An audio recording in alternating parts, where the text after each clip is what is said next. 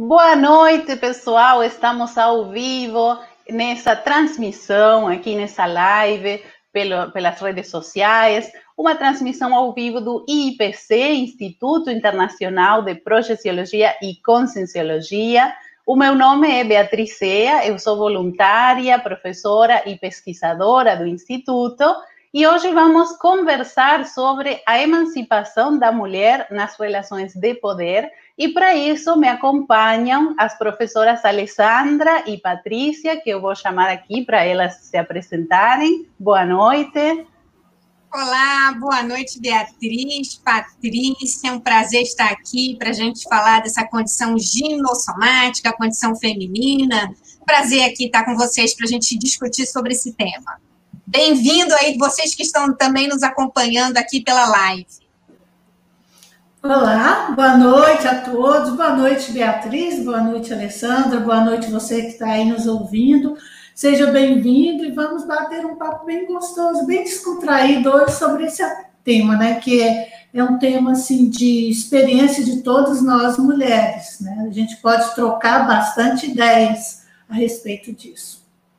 E vamos convidar também a você que está nos assistindo para fazer as suas perguntas aqui pelo chat né? Faça suas perguntas, que na medida do possível a gente vai responder. Uh, curta, compartilhe, né? Que isso nos ajuda também para que esses conteúdos possam chegar a mais pessoas, para gerar essas reflexões aqui sobre a consciência, sobre a evolução, sobre as experiências com multidimensionalidade e que é essa a abordagem que nós vamos trazer hoje sobre esse tema da emancipação da mulher nas relações de poder. Nós vamos trazer pela ótica da conscienciologia, considerando ali o aspecto extrafísico, multidimensional, tudo que é além dos sentidos físicos uh, da, da realidade, assim, do mundo material, e vamos considerar, então, a condição feminina pelo viés da autopesquisa, né, para promover uma autorreflexão uh, sobre como cada consciência, cada pessoa,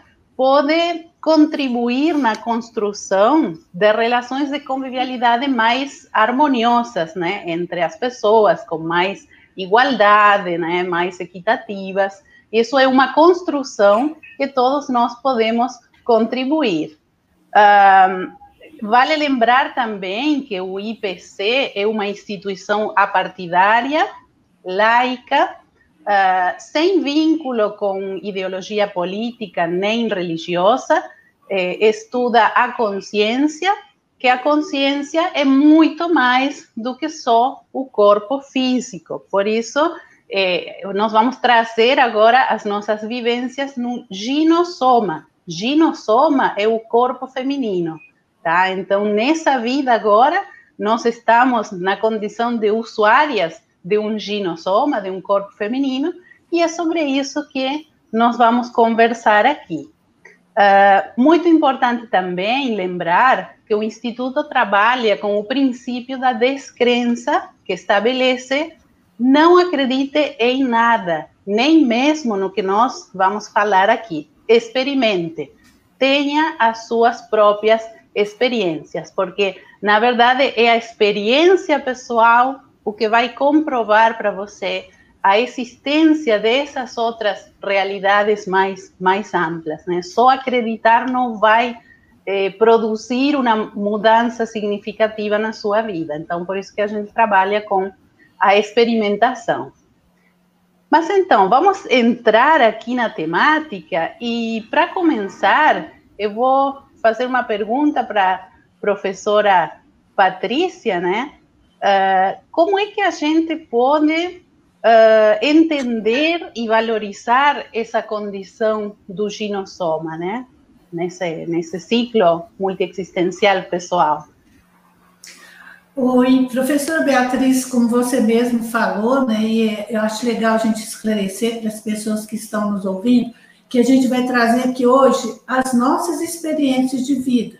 né? Como nós entendemos a vida que a gente está tendo, mas assim, com uma leitura de uma realidade mais expandida, né? A gente entende que a nossa vida, nós vivemos uma realidade multiexistencial e multidimensional. O que, que quer dizer isso? Que nós não somos só essa vida e nem só é, essa dimensão. Né? Então, os nossos estudos como pesquisadores de conscienciologia, que é o estudo da consciência, e consciência somos nós todos, eu, você, princípios inteligentes em evolução no cosmos. Né? Os animais são consciências. Então, nós entendemos que nós não somos só esse corpo físico, no caso, aqui especificamente, um corpo de mulher, que a gente chama de ginossoma. A gente é muito mais do que esse corpo. E um dia, no dia que eu morrer, eu vou descartar esse corpo físico, esse soma. Então, eu vou dessomar, que a gente fala na conscienciologia. Né?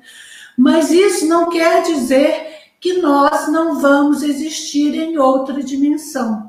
E nessa outra dimensão, que é a dimensão, na verdade, que a gente veio dela, essa dimensão não existe gênero. Lá, a consciência não precisa ter gênero. Na verdade, ela assume o gênero que ela quer na, na, na dimensão extrafísica. Porque nós entendemos que nós, consciência, não temos gêneros. O gênero é específico do corpo humano animal, né? É específico dos animais, para viver nessa dimensão na Terra. Então, o que a gente quer conversar aqui hoje é como usar da melhor maneira possível esse corpo que nós estamos hoje é, vestindo, que é um corpo feminino, que tem realmente muitas características bem interessantes que a gente deve explorar, né?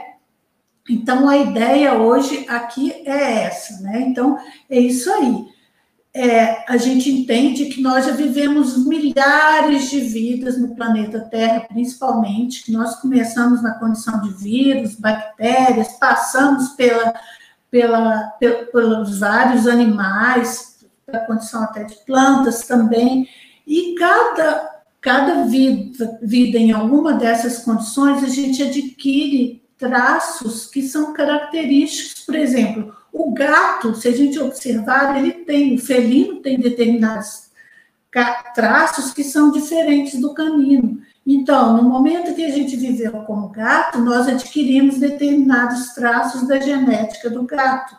Quando nós vivemos como cão, nós adquirimos como leão, como pássaro, e também como homens, na condição de homens masculinos e na condição de mulheres femininas.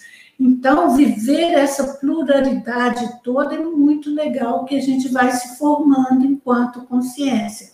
Né? Enfim, gente, a consciência em si, que é o que nós somos, nós não temos sexo, não temos gênero. Nós assumimos um gênero quando nós nascemos nessa vida intrafísica. Não é, Alessandra? É isso aí, Patrícia. E que eu achei bacana, assim, um aspecto que você trouxe dessa pluralidade da consciência, né? De que a gente já foi gato, que a gente já passou, já foi planta, a gente já passou assim por várias experiências e a gente sabe até que em outros planetas, em outras de outras formas, né? E eu queria ressaltar aqui que nesse ciclo multiexistencial, em que a gente passa por várias vidas intrafísicas e várias vidas extrafísicas, conforme a gente vai se desenvolvendo, conforme a gente vai entendendo um pouquinho mais sobre evolução, a gente começa a desenvolver o que em Conscienciologia a gente chama de inteligência evolutiva. O que é essa inteligência evolutiva? É a gente ter uma noção do contexto em que a gente está, do cenário em que a gente se encontra e principalmente saber valorizar todas as oportunidades que nós temos. A família que a gente nasceu, o, o estado em que a gente nasceu, o estado que eu estou falando, cidade, né? O país, as condições, é, todas as condições elas, ah, se a gente tivesse inteligência evolutiva, a gente utiliza isso a nosso favor.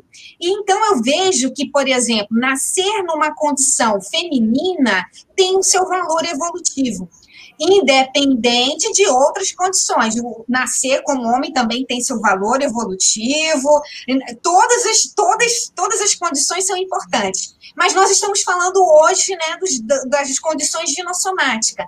Então, é importante a gente saber valorizar quais são os critérios, né? É, se, se, a gente nasceu mulher, por que, que a gente nasceu mulher? É, e o que, que a gente pode fazer para tirar proveito evolutivo dessa experiência? O que, que a experiência do ginossoma nos proporciona do ponto de vista evolutivo, né? Então, tem algumas características que a gente vai trazer aqui que eu acho que é muito importante, né? Então, é, essa ideia da, da inteligência evolutiva, eu acho que é muito importante porque, às vezes, é, colocam na gente, para a gente, um, um, orientador evolutivo, né? essa consciência que nos orienta aí pra, nesse, na evolução. Coloca essa condição feminina aí para a gente poder tirar proveito e, às vezes, a gente perde essa oportunidade, né? Então, a gente quer ressaltar aqui de a gente aprender a valorizar essa condição. Então, era essa aí a contribuição inicial que eu queria trazer. Pois é, Alessandra, é, é, bem interessante porque essa, esse mix né, de características, ele tem relação também com as, as, os nossos antecedentes, né, o background, a ficha evolutiva de tudo que a gente experimentou nas outras vidas anteriores. Então, agora o que está faltando, né? Qual é o próximo aprendizado, vamos dizer, da consciência? Então, cada contexto de cada vida, ele vai proporcionar as condições para desenvolver alguma característica, algum talento, algum atributo. Então, por exemplo, nós precisamos desenvolver autonomia, eh, desenvolver proatividade, desenvolver eh, a capacidade de, de empreender, né? De, de, não ficar acanhado, de saber ir em busca das oportunidades, por exemplo. Então, Às vezes até uma certa agressividade, né, Beatriz? Isso, exatamente. Então, nesse caso, a condição ideal, quem sabe, seria ressomar num corpo de homem, porque a biologia do homem vai propiciar trazer essas, desenvolver essas características, né, numa experiência de uma vida, mas depois a gente vai fazendo outros aprendizados. Então, quais seriam assim as condições, né, evolutivas que oferece a experiência do ginossoma, né, da vida num corpo feminino? O que, que vocês acham? É legal, assim, o que você e a, e a Alessandra falaram, que eu acho importante a gente ressaltar, é que cada vida, ela é planejada antes da gente nascer, para a gente aproveitar da melhor maneira possível essa experiência. Gente, não é fácil viver, não. Pelos nossos estudos, para cada ser humano vivo, existem nove consciências que estão no extrafísico esperando para nascer. Então, ter uma vida aqui é uma oportunidade que a gente não deve perder.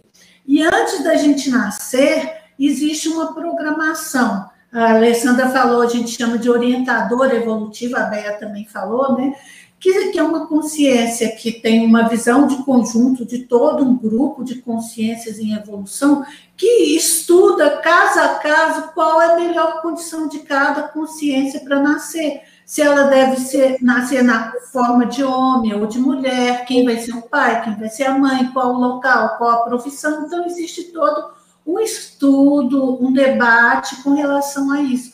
Então, se nós viemos na forma feminina, é o momento da gente tirar o maior partido possível disso. Então, é legal a gente pensar quais são as vantagens né, do corpo feminino né? Isso que eu acho que a Bia quer entrar aí agora, né? E aí eu convido vocês para pensar. O corpo feminino, a gente entende nos nossos estudos da conscienciologia que é um corpo mais evoluído, mais assim, detalhado. Diferenciado, então, né? Vamos falar de... É é? Diferenciado. Diferenciado. Tá. Do que o corpo masculino é, principalmente por causa dessa oscilação de hormônios, e a gente leva a vivenciar ciclos. Essa questão de vivência de ciclos é uma coisa que nos proporciona muitas experiências diferenciadas. Outra coisa, a questão da maternidade, né, de poder assim acompanhar o processo de uma vida em evolução dentro da gente Isso é uma coisa também bem própria do, do sexo feminino, né, do gênero feminino. E essas situações vão nos dando certas, sim, é, experiências que são genuínas do, do, do, sexo feminino, do gênero feminino. Né? E, de, de certa forma, vão nos fazendo mais resilientes, mais fortes, mais acolhedoras, com mais visão de conjunto. Ainda mais se a gente for olhar assim, historicamente, desde o início, né, quando a gente ainda era tribal, olhar o papel da mulher que tinha que tomar conta da cria, tinha que tomar conta do espaço, tinha que promover o fogo, tomar conta do fogo ali para que de, protegesse das feras, fizesse alimentação. Então, isso tudo foi geneticamente imprimindo determinadas qualidades que nós adquirimos hoje que são importantes. Né? Principalmente, por exemplo, a gente até sabe, a gente ouve falar, e, e pelo menos é ciência, eu acho que estuda isso, que os homens têm mais neurônios, né? mas nós, mulheres, temos mais sinapses, que são as conexões entre os neurônios. Então, cada gênero tem especificidades que eles vêm desenvolvendo ao, ao, ao longo das várias séries de vidas, não é isso, meninas? É, um, um, aspecto que eu acho interessante a gente abordar aqui também, que é esse poder né, do ginossoma, que é específico, característico da mulher, né, que é isso que a gente tem que aprender a valorizar. Por exemplo, tem a história do sexto sentido, né? Que a mulher tem o sexto sentido. Por quê? porque, de certo modo, nós somos estimulados até pela maternagem também, né? A ficar mais atenta, a ter atenção dividida. E a gente sabe, gente, que parapsiquismo envolve atenção. É a capacidade de concentração e de foco, que a mulher tem um pouco a mais mesmo, né? Todos podem ter, mas aqui o nosso corpo ele é mais adaptado para desenvolver essas habilidades, né? Então, e... do sexto sentido, eu acho isso muito bacana. Você ia falar, Patrícia? Não, é nesse aspecto mesmo, tá, Alessandra? Historicamente, isso foi sendo reconhecido pelas sociedades, né? Por exemplo, a mulher foi vestal, foi pítia, foi é, é, sacerdotisa, exatamente porque ela desenvolvia mais essa conexão com o espiritual. E, por exemplo, se a gente olhar a cultura grega, né, a, a deusa Éstia era a deusa que fazia a conexão com o sagrado essa, essa intuição que nós mulheres temos é uma coisa que vem sendo desenvolvida também, né, Alessandra? É, em função principalmente dessa percepção maior que a gente tem que ter uma atenção dividida para tomar conta de várias coisas ao mesmo tempo, observar tudo que está acontecendo, né? E isso, como eu falei, vem desde o tempo tribal. É. Né? Eu, é tem a ver com a, a questão da empatia também, porque a mulher sempre teve que ser mais ligada a questão das relações interpessoais, né? Até para sobrevivência no grupo, né? O homem é como mais ligado assim no externo, nas ameaças, né? No que ele precisa cuidar assim é, da, da, parte externa, que ele fica atento na, questão da defesa, né? Ou, ou até da, da caça, né? Na, nos tempos pré-históricos. Mas a mulher não, ela a sobrevivência da mulher depende das relações. Então daí a mulher é muito de observar como é que aquela pessoa está se sentindo. Então vai desenvolvendo essa empatia e isso que forma também as estreitas relações entre o grupo, que a mulher sempre é muito mais ligada nisso, né? Ela que lembra dos aniversários de todo mundo, ela que faz, né, o social ali. Por quê? Porque a sobrevivência do ser humano, ela depende de ter um grupo funcionando. O ser humano não sobrevive sozinho, né? Então a força do grupo é bem importante. E daí essa empatia que vai desenvolvendo, isso também nos torna mais predispostas para fazer assistência, para ajudar os outros, compreendendo como que eles se sentem, né? É. A mulher ela tem uma disponibilidade, né? O dinossoma tem uma disponibilidade maior para fazer acoplamento, né? A gente acopla, abraça mais, até mesmo por isso que você falou agora, né, Beatriz, da prole, né? Então, essa característica de você interagir, a mulher é mais doadora também, né? Ela recebe com mais facilidade, isso é importante nesse acoplamento, né? Quando a gente fala de acoplamento energético, gente, é, é acoplamento mesmo, de você é, é, exteriorizar as suas energias, absorver energia que tem a ver com a empatia, que é um poder que o ginossoma tem. É uma habilidade que o ginossoma ele, ele, ele é mais assim maleável, ele tem essa capacidade maior, né? E isso, gente, interfere muito na força presencial que, que é essa força presencial que a gente fala, estuda em conscienciologia? É exatamente quando a consciência ela sabe utilizar aquele potencial que ela tem. Então, quando a mulher, quando a consciência, ela assume o papel dela no, no, como mulher, ela consegue, e ela entende isso, ela consegue ter uma força presencial maior, ela utiliza melhor esses potenciais dela. E aí eu quero trazer um, um, uma, uma, uma reflexão aqui para gente, e eu quero que vocês coloquem aí no chat, né? A, a mulher, ela sofre uma pressão da sociedade. Que pressão é essa que a gente sofre na sociedade que dificulta a gente, que a gente exerça a nossa força presencial. O que, que vocês acham aí? É, é, tranquilinho ou não? Ou dá problema? A mulher pode se expor assim, pode ser expansiva à vontade ou não? Tem pressão aí do contra. O que, que vocês acham? Quero que vocês escrevam aí para ir dando oportunidade da gente interagir. É, vão escrevendo, pessoal, no chat, se tiverem dúvidas, perguntas, também vão colocando ali, que daí a gente pode pegar o gancho e, e vamos respondendo também, né? É. O, que, o que, que vocês acham, então, professoras, sobre essa questão da pressão da sociedade? Quer falar, é. Patrícia? Ué, posso falar, né? É, gente, negar que não existe pressão é mentira, né? Eu, assim, eu posso colocar minhas experiências pessoais, aí eu acho que vai lembrando aí as pessoas, cada uma, as vivências que ela teve também. Eu lembro, quando eu tinha quatro anos de idade, que na hora do recreio, eu estava no jardim, o que que acontecia? Era a hora que eu menos gostava da escola, era a hora do recreio, porque os meninos ficavam brincando de polícia e bandido, prendiam as meninas no banheiro. Então, o, o nosso recreio era ficar preso no banheiro. Eu detestava isso. Então, quer dizer, se a gente ficar atento, existem certas, assim, é, condicionamentos sociais que realmente não são favoráveis a gente, né? Mas eu vejo que a gente tem, assim, tantos talentos, tantas potencialidades, que isso dá para tirar de letra. O que eu acho que não é legal é a gente passar por vítima, sabe? Sentir-se vítima é entregar o ouro para o bandido.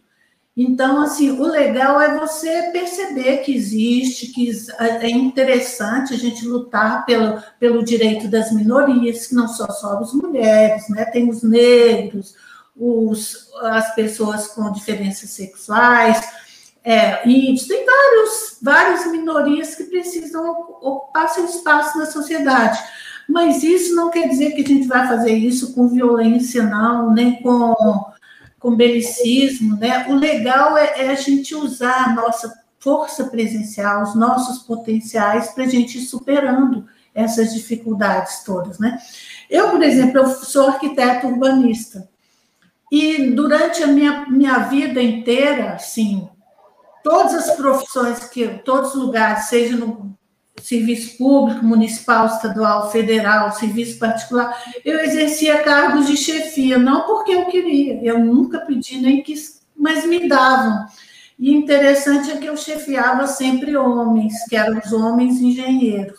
Por que isso? Eu acho que assim, alguma coisa a mulher tem que ela exerce uma função de poder bem. Se a gente observar, por exemplo, só lembrando, por exemplo, que diferencial que tem uma Angela Merkel, né? Eu estava conversando com a minha irmã sobre isso. por exemplo, a, Aung San Suu Kyi, lá em, na Birmania, né, são pessoas que sabem exercer o poder de uma forma diferenciada. O que, que elas têm de diferente? Né? Mas aí, tem gente aí, contribuições no chat para a gente? Olha, estamos esperando aqui as contribuições, viu? Mas eu queria aproveitar, pegando o seu gancho, Patrícia, que também é, tem várias líderes, assim, podemos pensar também na Margaret Thatcher, que também foi uma líder que trabalhou é, em meio, assim, do, de um meio masculino, né? Só para dar variedade, assim, nos exemplos que a gente está trazendo. É, e essa questão de, da pressão social é muito forte né, para cima da mulher. Uh, eu lembro, por exemplo, que uma vez eu estava conversando com um aluno é, que eu dou aula, né, eu sou professora de espanhol profissionalmente, né, professora de línguas. Então, um aluno que a gente estava conversando e ele estava falando sobre a questão da filha dele, que ele tem uma filha adolescente. E então eu, porque eu lembro assim exatamente como que eu pensava quando eu tinha essa idade. E, e então eu comecei a falar para ele: olha, a menina, quando ela tem 12, 13 anos, ela está começando a experimentar mudanças no corpo e ela não entende bem aquilo.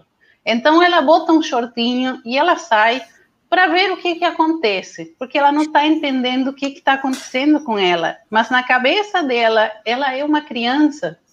Só que o corpo já mudou.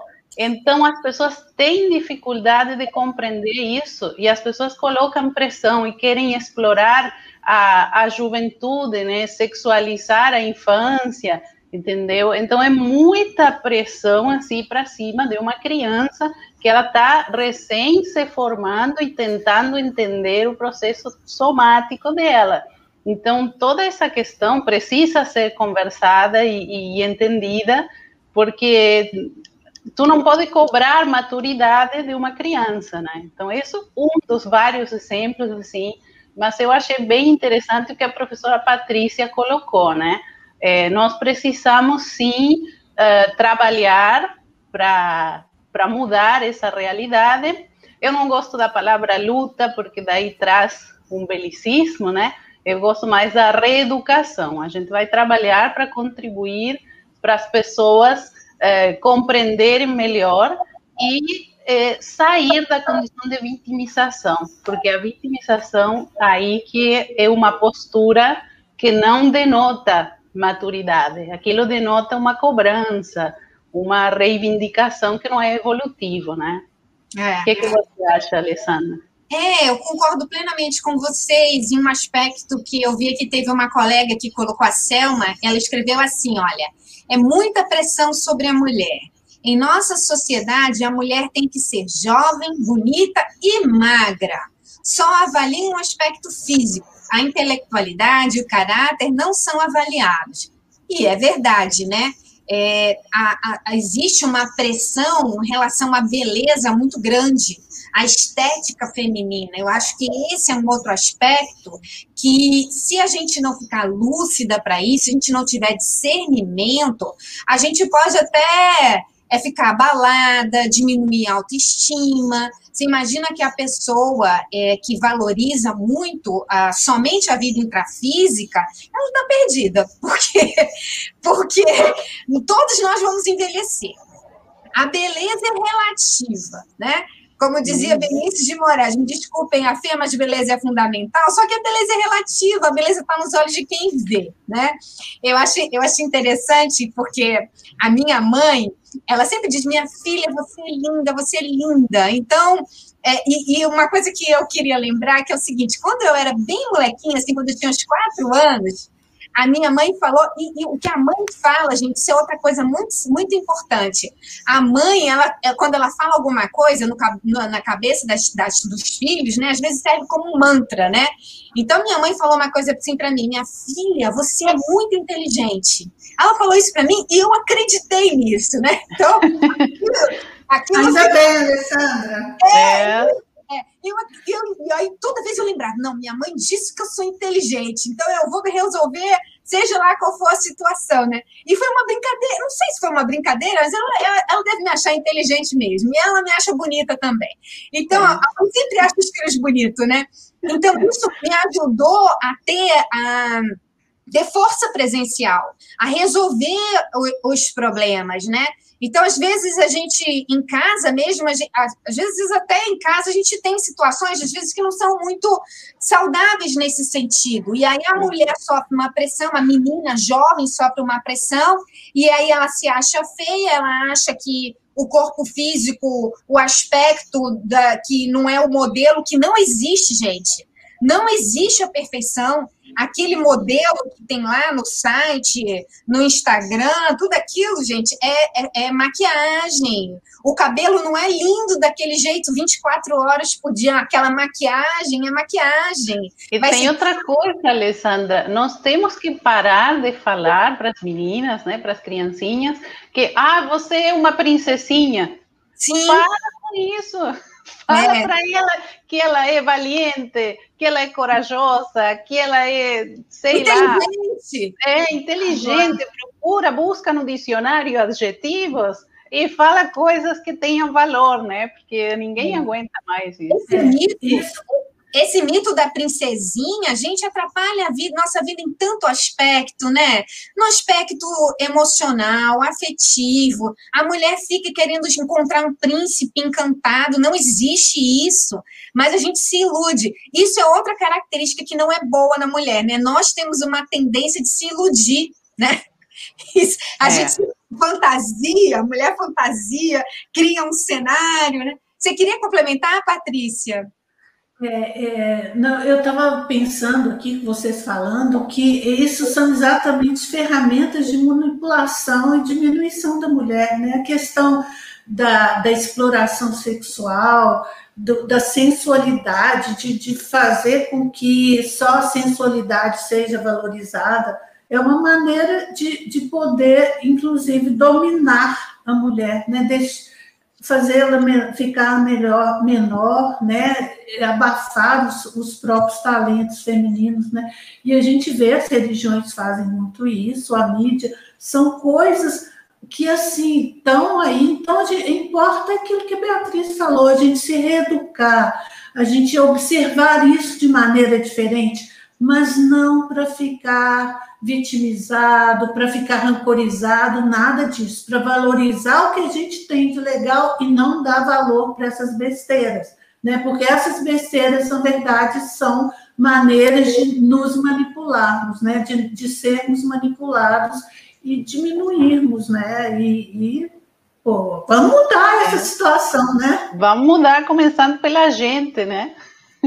Nós temos uma pergunta aqui da Vládia, a Vládia pergunta: diante da discussão, a autoconsciência está relacionada a essa habilidade de exercer o poder do feminino? Neste caso, qual o caminho para despertá-la? Eu posso começar. Eu penso que uma questão muito importante para a gente começar a despertar isso é a gente pensar como consciência. O que a gente quer dizer com isso? é, é lembrar que nós somos muito mais do que o corpo físico. Nós somos consciências em evolução. Então, e estamos interagindo com outras dimensões. Porque se a gente pensar pequenininho dentro da casinha, que eu quero, assim, ah, eu só tenho essa, esse corpo físico, eu sou, eu sou Alessandra eu sou uma mulher professora, é, é, pensar pequeno isso. Tem que pensar grande, pensar multidimensionalmente, pensar que eu sou uma consciência em evolução, que estou nesta condição de mulher, hoje, Alessandra, professora. Isso ajuda a gente a começar a despertar. E também tira, quebra barreiras, né? A gente sai dessas barreiras. É, e aí também outra coisa que eu acho que ajuda é a gente começar a pensar na inteligência evolutiva. Qual é o, o, o, as condições, as habilidades que eu posso aprimorar nesse momento? Eu acho que isso ajuda também a despertar, tirar proveito deste momento evolutivo, pensando como consciência. Se eu faço isso, eu, eu interajo melhor com com os, em, to, em, todos os sentidos, com nas minhas relações familiares, com os parceiros, com os homens, com as outras mulheres, né? Então, eu acho que isso ajuda bastante a gente a começar a despertar isso. Até, até paro de supervalorizar, por exemplo, o feminismo. Ah, eu vou defender só as mulheres. Não, eu vou defender tudo. Eu vou defender todas as minorias, eu vou querer mais igualdade. Eu, vou, eu sou mulher, mas amanhã eu posso ser homem, né? Então, eu acho que esse é um caminho. Não sei, o que, que vocês acham? E eu, eu, eu concordo, Alessandra. Eu quero até pegar nesse mesmo ponto que você falou. Vádia, Alessandra, a Vádia lá de Manaus. Ah, nossa amiga! Eu nasci em Manaus, Vádia, também. Pois é, mas é, pegando esse ponto que você falou, né, Alessandra? É, se o, o que importa é a gente se pensar enquanto consciência. Por exemplo, se eu vim nessa vida como, como mulher, Pode ser que em vida passada eu tenha sido um homem muito tirano, que eu prejudiquei muito as mulheres e que para eu sentir o que eu fiz no meu processo de evolução consciencial, eu preciso passar por essa condição para sentir o que é ser mulher. Então, é nesse esse aspecto que faz a diferença. Na hora que você cai a ficha disso, que, que por exemplo, você está sendo uma consciência em evolução, que você está com, com o corpo de mulher para tirar partido das vantagens dessa, desse corpo físico, você passa a entender isso. No, no nada é de graça, tudo tem um sentido. Então, é, se, se, por exemplo, alguém não. De, de cara, eu não vou de cara assim com uma pessoa essa pessoa no meu passado foi alguma coisa que de repente eu prejudiquei. Então, se a gente tiver essa visão mais expandida dessa, dessas condições, a gente vai tirar melhor partido. Se eu vim como mulher, então vou ver o que, que eu tenho, o que, que é como condição, como corpo feminino, de melhor para aproveitar essa, essa oportunidade. Né? E é isso que a gente está falando. Assim, o corpo feminino tem várias possibilidades evolutivas bem singulares que a gente deve valorizar mais do que o que a sociedade quer da gente. A nossa sociedade, aqui para nós, é uma sociedade muito doentia. Nós vivemos num planeta hospital, é o que a gente fala. E a gente quer transformar esse planeta hospital em planeta escola. Para transformar isso, a gente precisa assumir os nossos potenciais, o que a gente tem de bom. Assim, isso que a mulher sabe fazer, ser acolhedora, saber amar. A mulher não tem medo de amar, né? Os homens são muito mais assim receosos em, relação a isso. A gente sabe que o homem em certos aspectos, ele, ele trata melhor o cardiochakra. A gente também, se a gente deixar, a gente é muito besta a gente desenvolve muito o cardiochakra e, e, e menos e trabalha menos a racionalidade. Então, tudo precisa ser contrabalançado. Né? Por exemplo, nós mulheres temos o laringo chakra bem desenvolvido. Então, vamos tirar partido disso, vamos conversar, ver se a gente chega num acordo, né? no, no consenso, no entendimento. Os homens não, os homens têm mais dificuldade de dialogar, de refletir de trocar ideias. Então, eu acho que é por aí, né, Beatriz? É pela é. reeducação, é. né? É por aí. Até porque, bom, é, a gente precisa compreender né, um aos outros, como você falou, e também porque nesse processo evolutivo a gente vai pegando características de, dos dois mundos. Você vai evoluindo, quanto mais evoluída a consciência, ela vai pegando o melhor de cada experiência e vai incorporando isso na sua paragenética, né, na sua, no seu temperamento. E aí você vê, por exemplo, aquele homem que ele é muito assistencial, né? Ou depois tem aquela mulher que ela é feminina e tudo, mas ela é racional. Então a pessoa vai é, pegando assim o melhor de, de, das diversas experiências que ela vai vivendo, né? Que isso seria o ideal, porque nesse nosso caminho a gente vai caminhando para nos tornarmos cada vez melhor, né? Cada vez mais altruístas, né? Para poder ser mais cosmoéticos, né? A cosmoética que é aquela ética que vai além da moral humana, né, a, a, ética cósmica, é isso que a gente vai desenvolvendo ao longo das, das várias vidas. Né? É, e, lembrando, e lembrando, feminino e masculino, gente, são ideais complementares, né? Assim, o, importante é a beleza dessa harmonia, né? De, de, de, das oposições poderem se entender e se, e se articularem, né? Isso é muito legal. Desculpa, Alessandra, você ia falar? É que eu lembrei de um aspecto que eu queria trazer aqui para a gente discutir, que é, é, pressão ainda da mesologia. Como superar essa pressão mesológica, né? Que a mulher sofre. E aí entra a autopesquisa. Para nós, mulheres, autopesquisa é indispensável. Para todos são, né? Mas para a gente é muito sério. Sabe por quê? Porque a gente tem um soma muito cíclico. E essas diferenças hormonais, às vezes, deixam a gente assim, meio desequilibrado. Fica fora da casinha, dependendo da época do, do mês, né? A gente fica mais nervosa, a gente fica mais ansiosa. Então, a gente tem que saber quando isso vem do nosso corpo, e aí isso exige que a gente preste muito mais atenção em como o nosso corpo está funcionando, para que a gente consiga estabilizar e ter um equilíbrio maior. E tem uma coisa muito séria: durante esse período, esse ciclo hormonal, existem fases em que a mulher ela tem mais capacidade de doar energia então, a gente tem que ficar atento a isso também. Isso é muito importante. Tem um livro, eu não lembro agora o nome do autor, que é Inteligência Hormonal da Mulher. Vocês lembram, gente, desse livro? Alguém, alguém, alguém leu esse livro? Eu lembrei disso agora. Mas é muito interessante a gente prestar atenção nisso. Como é a, vari, a variação energética de acordo com o hormônio feminino. Isso, isso traz, gente, isso faz um diferencial enorme então, isso vale a pena. E aí, o homem também, né, que, que tem sua parceira, que a, a mãe e irmã, pode observar isso também. Será até que ponto esse, esse equilíbrio, esse, essa chuva de hormônios interfere no corpo?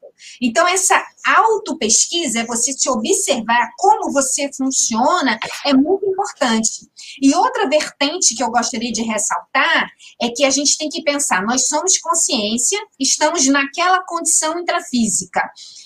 Eu não vou deixar que, a, que as condições externas me abalem. Então, por exemplo, eu passei a vida toda lutando contra a balança, né? Mas para ter um equilíbrio, para ser saudável. Mas quando eu era mais jovem, eu sofria muita pressão de ser magra, aquilo me torturava. Então, durante muito tempo na minha vida, eu me torturei porque eu queria ser magra, impossível, porque eu tenho a perna dessa, um mocotozão, sou amazonense, bem típica, e aí não, não tinha como. Então, você quer, quer é forçado, né? Um ideal de beleza irracional, e isso, às vezes, a pessoa ela pode é, colocar a programação existencial dela de uma coisa pequena. É pequeno isso. É gente que dá um tamanho, uma proporção maior. O corpo físico está aqui, eu consigo fazer assistência com ele. Isso que é importante para mim, né? E claro que eu quero ficar com uma melhor aparência possível, mas o importante é o que eu acho, não o que o outro está achando, que, que a mídia diz. Não, não é isso que importa, né? Então a gente tem que aprender a se valorizar. Então isso é uma coisa importante da pressão, né? A autopesquisa ajuda muito nesse aspecto. É, a Solane, né, que está aqui nos bastidores, nos ajudando na parte técnica, ela achou aqui o nome do livro, Inteligência Hormonal da Mulher, o autor Eliezer Berenstein, que vai colocar aqui na, na tela. É muito importante essas leituras, porque tem toda essa influência biológica, que é interessante mapear, tem a questão psicológica também, existem diferenças psicológicas entre a forma de pensar do homem e da mulher, e daí tem livros, como por exemplo aquele de ah, Os Homens São de Marte e as Mulheres São de Vênus, sabe? Esse tipo de leituras que falam sobre como homens e mulheres pensam diferente, é bom dar uma, uma olhada para a gente poder entender melhor e se relacionar melhor também. E daí a gente não vai criar uma falsa expectativa com relação a outra pessoa, porque sabendo como é que funciona, né? Um exemplo típico é aquele que, por exemplo, nós mulheres gostamos de discutir, de falar sobre as coisas, porque na fala a gente vai fazendo catarse, a gente vai compreendendo na conversa. E o homem não, o homem chega e ele quer dar uma solução. Então, quando ele chega e fala, ah, tem que fazer tal coisa, para a mulher é como se ele estivesse cortando a, a conversa, ele não quer conversar. Então, isso gera muito atrito e, na verdade, é por causa da diferença, né? A, a mulher tem a tendência de ela conversar mais e o homem tem a tendência de pensar que ele tem que trazer a, a solução, ele tem que resolver o problema. Eu falo tendência porque é, são tipo assim é, características, né? Tipos tipologias de comportamento que não é que toda pessoa vai se encaixar exatamente naquilo, nós vamos tendo características de um e de outro, né? Mas é bom mapear para ver como que a gente se coloca nessa nessa equação, né? E diferenciar o que que eu adquiri nessa vida e o que que eu trago como consciência de toda a minha bagagem, né? Quem eu sou na essência que daí é interessante fazer essa pesquisa também, né? É exatamente isso, Beatriz, que a, que a Alessandra colocou, né? É fundamental a questão da autopesquisa, gente. Porque quando a gente faz autopesquisa, a gente faz autopesquisa da consciência, a gente se vê como consciência, nem, não como mulher, nem como homem. A gente vê quais os traços nas várias vidas que nós tivemos que nós já desenvolvemos bem, que a gente chama de traços força, né, trafores, e quais os nossos trafares, os traços fardos que vêm nos puxando para baixo, atrapalhando a nossa evolução. E aí, gente, por exemplo, eu lembro, eu, é, na, antes dessa vida minha, a, a, vida anterior a essa, eu, eu fui homem, né? E, e nessa vida, quando eu nasci, por exemplo, assim, eu eu nasci assim, eu não gostava muito de brinquedo das meninas, né? Eu gostava mais assim, eu sou bem racional nas minhas coisas. Eu tenho bastante traço masculino, que eu trabalhei em várias vidas. Por exemplo, na, na no Egito, eu fui homem, mas já fui várias vidas mulheres também. Então, eu tenho bem traços femininos trabalhados, mas também tenho os traços masculinos. E nessa vida, como a vida mais recente tinha sido homem, eu, quando criança, assim, eu não gostava muito dos de coisas femininas, do, dos brinquedos das meninas, eu achava meio besta. Mas também na adolescência, eu achava o, a conversa dos rapazinhos, assim, uma, uma bobajada danada, sabe? Quando você ia no, no na, na, naquelas bailezinhas que tinha, como é que você chama? Nossa, eu achava uma bobajada danada. Então, assim, depois que, Quer dizer, você vai descobrindo, porque você veio realmente, eu entendo que eu fiz um curso antes de nascer, que eu vim com propostas para essa vida, né? O meu curso intermissivo.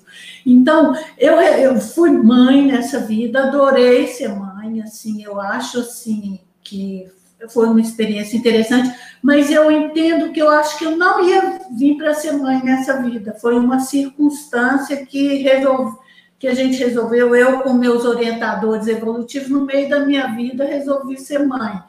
Mas, assim, foi uma experiência legal. Mas tem consciências, tem pessoas, mulheres, que já não precisam ser mãe mais nessa vida, porque em outras vidas elas já desenvolveram muito a questão da maternidade, né? Então, essa questão da autopesquisa é fundamental, você saber o que, que você veio desenvolver nessa vida, né? Por que, que é que você está aqui na, na, na condição de, de mulher e o que, é que você quer trabalhar como traço para adquirir nessa vida enquanto consciência, né?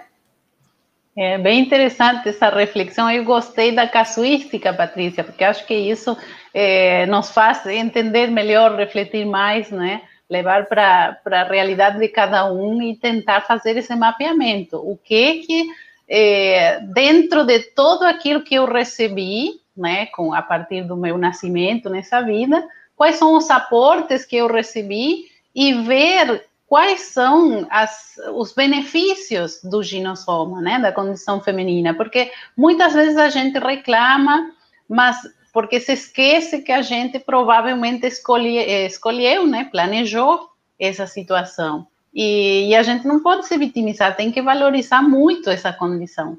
Eu vejo que no meu caso, por exemplo, o fato de ser mulher me permitiu estudar, porque eu podia, né? Eu, a minha família não era abastada, mas eu nasci num país que oferece educação gratuita desde o início até a universidade. Então eu consegui cursar todos os estudos, tá? E, e não precisava trabalhar, porque se tivesse sido homem, eu ia ter que sair para trabalhar e, e teria complicado muito os estudos. Então, você vê todas essas situações, né? A situação familiar, todo esse contexto, tá? E ao mesmo tempo também tem consciências que uma condição familiar muito abastada faz com que a pessoa desvie. Ela não vai dar valor para o esforço pessoal, sabe? Isso aí depende muito da, do temperamento da pessoa. O que para uma pessoa ajuda, para outra atrapalha, né? Dependendo da sua uh, personalidade, das suas tendências aí multisseculares, né? Eu, eu tô vendo que tem uma pergunta aqui que eu gostei da minha. Ah, legal. É, a, primeiro quero mandar um beijo para o Gilson, que ele fez um carinho aqui para mim, um amigo querido aqui de Niterói. Ele fala: Lê, você representa toda a força e doçura de uma mulher. Privilégio compartilhar essa existência, com você. O privilégio é nosso, amigo. E a outra, a Patrícia, ela escreveu o seguinte: ela fez a seguinte pergunta, gente, para a gente pensar aqui: olha, há quem diga que competição feminina é um mito. Será? O que as professoras pensam sobre mulher e, relação, e relações de poder, nesse sentido, da rivalidade feminina? O que, vocês acham, gente? Isso é bom, hein? Olha, é uma pergunta muito boa. É, eu vou começar aqui levantando algumas questões, tá? É, eu acho que sim, que existe rivalidade feminina, sim.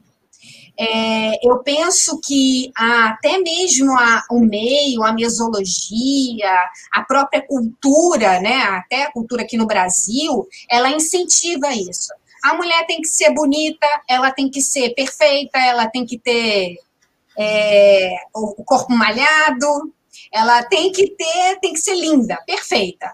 E isso é, gera uma rivalidade entre as mulheres, sim. Isso, eu acho que isso faz a mulher que cai nessa nesse nesse nesse polopensene, né? Vamos nesse nesse nessas ideias, ela acaba é, sofrendo, ela acaba entrando na inveja, ela e aí isso dá poder para ela, né? Ela ser bonita, ela se acha poderosa, ela se acha porque ela vai conseguir conquistar mais homens e energeticamente ela vai atrair mais olhares, né? Então, eu acho que tem sim uma rivalidade, é uma, e essa rivalidade ela é social, vamos falar assim, né? Tem uma pressão social sobre isso. Por isso que quando a gente faz autopesquisa e a gente começa a exercer a inteligência evolutiva, que a gente entende que nós somos consciências, a gente supera isso. Porque os valores mudam. A consciência que está, né, a consciência que está né, com esse tipo de pensamento é estar tá com uma visão muito intrafísica. E ainda tem aquele lado bélico, né? Eu, eu, li essa semana é, um artigo de psicologia que falava o seguinte: que nós temos uma tendência de se comparar. A gente se compara, não tem jeito. A gente se compara com os vizinhos, a gente se compara com os colegas, isso faz parte da nossa forma de pensar. A gente se compara, né? Então, e, e nessa comparação, quando o outro tá melhor do que a gente, isso, isso força a gente a querer se melhorar também. Tem um aspecto bom, que é quando a gente quer se melhorar, e tem um aspecto ruim quando a gente quer que o outro fique mal, porque aquilo vai fazer com que com que eu, eu me recicle, né? Eu queira me melhorar também. Esse é um outro aspecto interessante. Mas que eu vejo assim que o mais importante é a autopesquisa, né? Que a gente começa a entender todos esses, cenários em que a gente está inserido e supera isso, né? Dessa essa comparação. Na verdade, a evolução ela é, é auto, é auto, é autocomparativa, vamos falar assim, para eu me melhorar, para eu provar para mim que eu tô que eu tô evoluindo, eu tenho que ver o meu desempenho no passado e o meu desempenho hoje. O outro vai servir só de estímulo, mas eu não tenho como me comparar com o outro, né?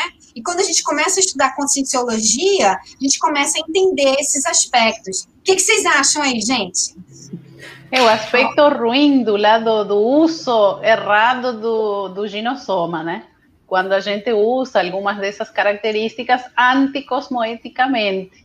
Daí entra uma, uma, uma tendência que, que a gente tem é para manipulação também. Sim, então, sim. usa muito essas características de ser meiga e doce para manipular, né? Para tentar dar um jeitinho ali para que muito também tem a ver com a questão histórica, que a mulher não encontrava espaços, então tinha que buscar alguma forma de influir, né, de poder ter alguma participação assim por vias mais pelos bastidores, né? Pode ser. É, até muito pouco tempo, até por muito pouco tempo a mulher ela tinha que casar para melhorar de vida, né?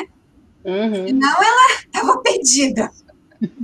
É, a gente está vivendo agora numa época muito mais favorável para muitas coisas, né?